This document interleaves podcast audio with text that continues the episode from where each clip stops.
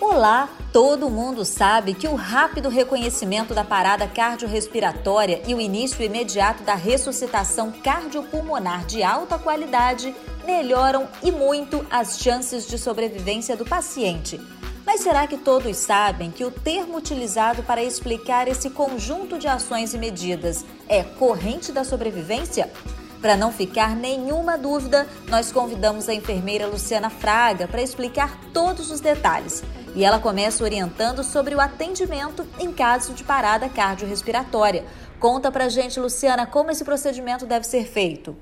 Uma parada cardiorrespiratória pode ocorrer em qualquer lugar, na rua, em casa, no hospital, e o sistema de atendimento vai ser diferente, dependendo se ele está dentro ou fora do hospital.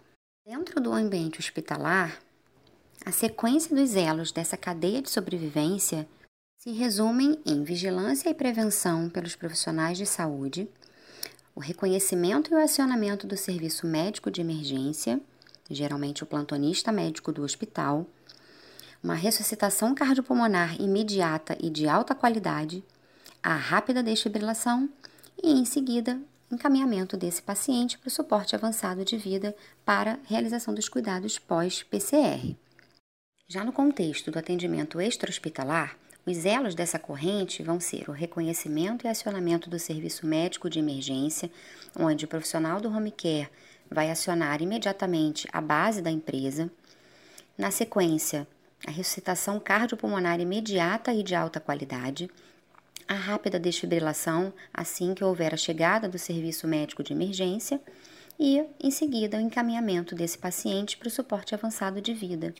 Como realizar as ações iniciais dessa corrente, Luciana? No primeiro momento, eu preciso reconhecer e constatar que esse paciente está em parada cardiorrespiratória. Para o reconhecimento, eu preciso checar a responsividade do meu paciente, ou seja, chamá-lo pelo nome em tom de voz alta e aguardar se haverá responsividade.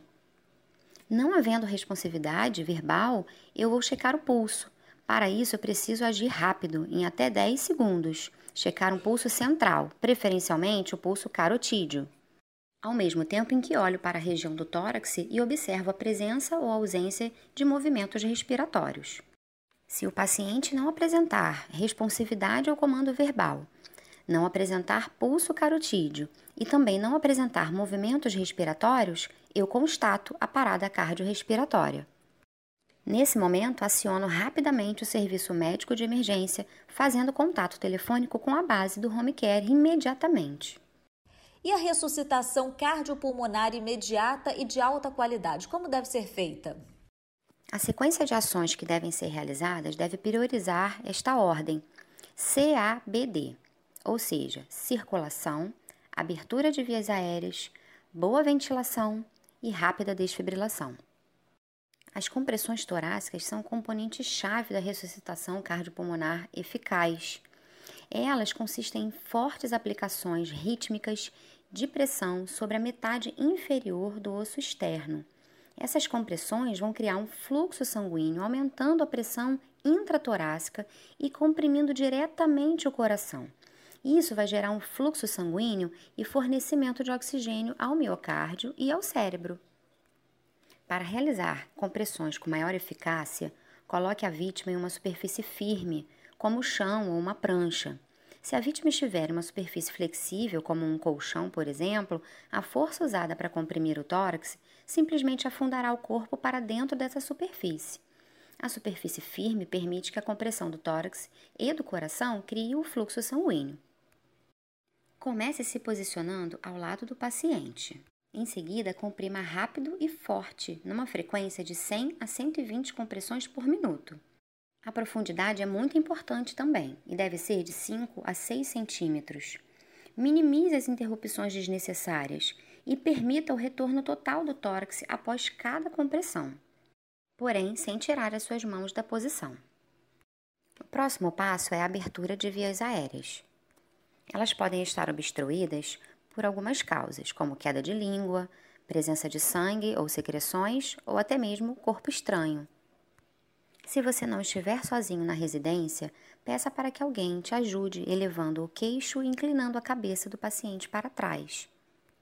Caso você esteja sozinho, dê prioridade para as compressões torácicas e não pare de comprimir o tórax até que o serviço médico de emergência chegue até o local. A manobra de elevação da mandíbula deve ser realizada substituindo a manobra anterior em caso de pacientes que possuam lesão na região cervical ou que sejam vítimas de trauma. Caso você disponha de algum dispositivo ventilatório, como uma pocket mask, uma bolsa ventilatória ou um ambu, estes devem ser bem vedados na face do paciente. Para isso, posicione o polegar e o indicador em forma de C para vedar bem a máscara e os outros três dedos embaixo do queixo do paciente para inclinar a cabeça para trás. Utilize um segundo para cada ventilação. Não hiperventile o paciente. Após realizar 30 compressões, realize duas ventilações e realize cinco ciclos de 30 compressões para duas ventilações, o que dá em torno de 2 minutos aproximadamente. Ao final dos cinco ciclos ou dos dois minutos, cheque o pulso e a respiração novamente. Se continuarem ausentes, reinicie com mais cinco ciclos de 30 para 2, assim por diante, até que o serviço médico de emergência chegue até o local. A relação entre a quantidade de compressões para a quantidade de ventilações para os adultos é de 30 compressões para duas ventilações, independente se com um ou dois socorristas. Para as crianças, a relação é um pouco diferenciada. Em caso de um socorrista, 30 compressões para duas ventilações. Com dois ou mais socorristas, 15 compressões para cada duas ventilações. Assim como nos bebês, onde a relação é semelhante para as crianças. Após a chegada do serviço médico de emergência e a instalação de uma via aérea avançada, como um tubo orotraqueal ou uma máscara laríngea, administre uma ventilação a cada 6 segundos ou 10 ventilações por minuto, enquanto estão sendo realizadas compressões torácicas de forma contínua, não sendo necessário interromper as compressões torácicas para a realização das ventilações. Bem, o terceiro elo da corrente de sobrevivência é desfibrilação precoce. Como agir nesse caso? Para o paciente em parada cardiopulmonar, o tempo é um fator crítico. Em ritmos chocáveis, potencialmente fatais, como na fibrilação ventricular e na taquicardia ventricular sem pulso, a sobrevivência das vítimas é maior quando elas recebem a desfibrilação o mais rápido possível. O DEA, desfibrilador externo automático, é seguro para uso em locais públicos, pode ser utilizado por leigos treinados, pode ser utilizado em pessoas de todas as idades e é de fácil manuseio, é só seguir as instruções após ligá-lo. O DEA é obrigatório em locais de grande circulação, como aeroportos, rodoviárias, parques, em academias de grande porte, em ambulâncias e em hospitais. Em países mais desenvolvidos, por exemplo, já existem inclusive projetos de entrega de ideias através de drones para agilizar e facilitar esse processo. No entanto, não é o caso do nosso contexto do atendimento domiciliar. No nosso caso, devemos insistir na ressuscitação cardiopulmonar enquanto aguardamos a chegada do serviço médico de emergência para o transporte desse paciente. As etapas do suporte básico de vida descritas até o momento são uma série de avaliações e ações sequenciais ilustradas em forma de um algoritmo simplificado do suporte básico de vida. A intenção desse algoritmo é apresentar as etapas do suporte básico de vida de maneira lógica de fácil acesso para todos os tipos de socorristas lembrarem e executarem. Dê um exemplo, então, Luciana, de algoritmo de parada cardiorrespiratória em adultos. Aqui eu trago o algoritmo completo de parada cardiorrespiratória em adultos para profissionais da área da saúde. Inicialmente, verifique a segurança do local. Existe algum risco de incêndio? Existe algum problema causado por equipamentos? Em seguida, cheque a responsividade do paciente. Se o paciente não responde, ligue imediatamente para a base da empresa.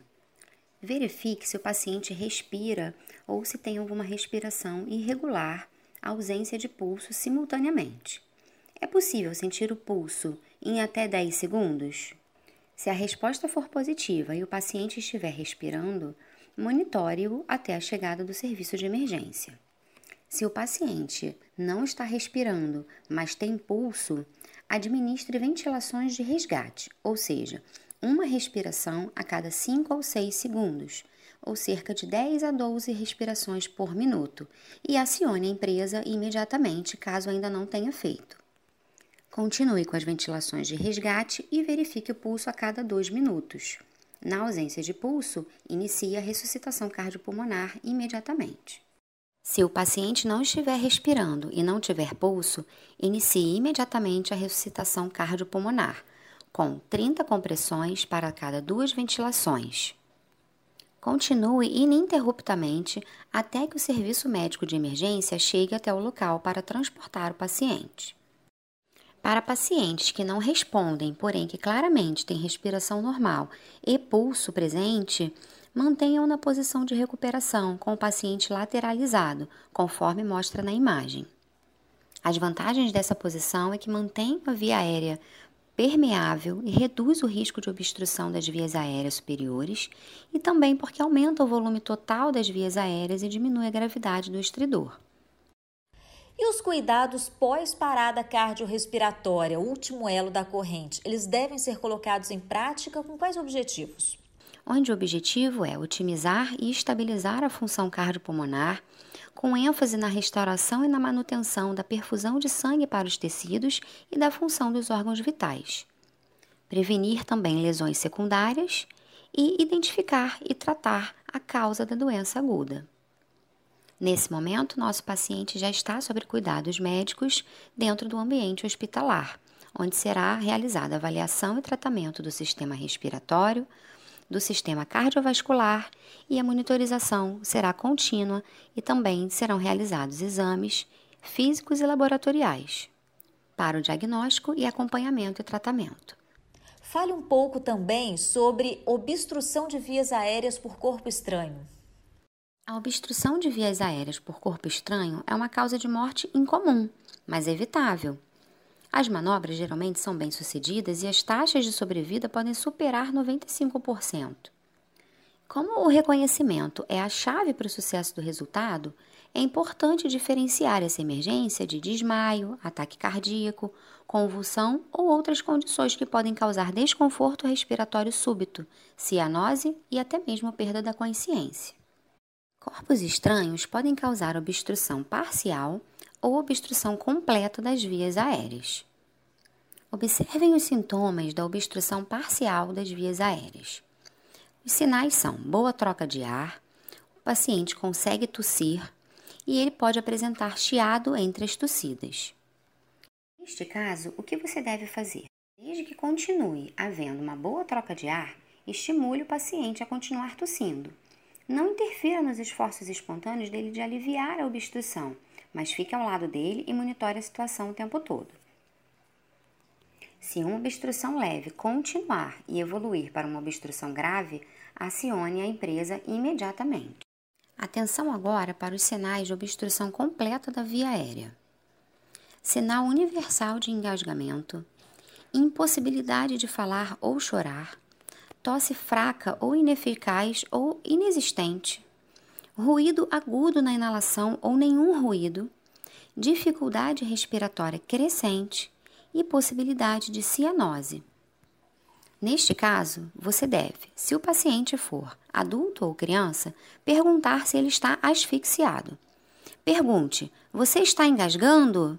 Se indicar sim, balançando a cabeça sem conseguir falar, isso indica uma obstrução grave, Tome medidas de desobstrução imediatamente, manobras ou então aspiração de vias aéreas superiores, se possível. Neste caso, utilize as compressões abdominais, manobra de Heimlich, para desobstruir o engasgo em adulto ou criança ainda consciente, com a vítima em pé ou sentada. É possível que seja necessário repetir várias vezes a compressão para total desobstrução da via aérea. Porém, se os impulsos abdominais não forem eficazes, o socorrista pode considerar os impulsos torácicos. Compressões torácicas também devem ser utilizadas para pacientes obesos, caso o socorrista não consiga cercar o abdômen do paciente. As compressões torácicas também devem ser utilizadas caso a pessoa engasgada esteja gestante. É importante ressaltar que os impulsos abdominais não são recomendados para crianças com menos de um ano de idade, porque estes impulsos podem causar lesões. Neste caso, vire a criança de costas para você, incline a cabeça dela um pouco mais para baixo, sempre apoiando em sua coxa. Bata entre as escápulas utilizando a parte hipotenar da sua mão. Realize este ato por até cinco vezes para desobstruir as vias aéreas. Caso a criança permaneça engasgada, vire-a de frente para você e realize até cinco compressões torácicas com dois dedos. Obrigada, Luciana. E você, ouvinte, fique ligado. O próximo podcast será sobre direitos e deveres dos pacientes e familiares. Até lá!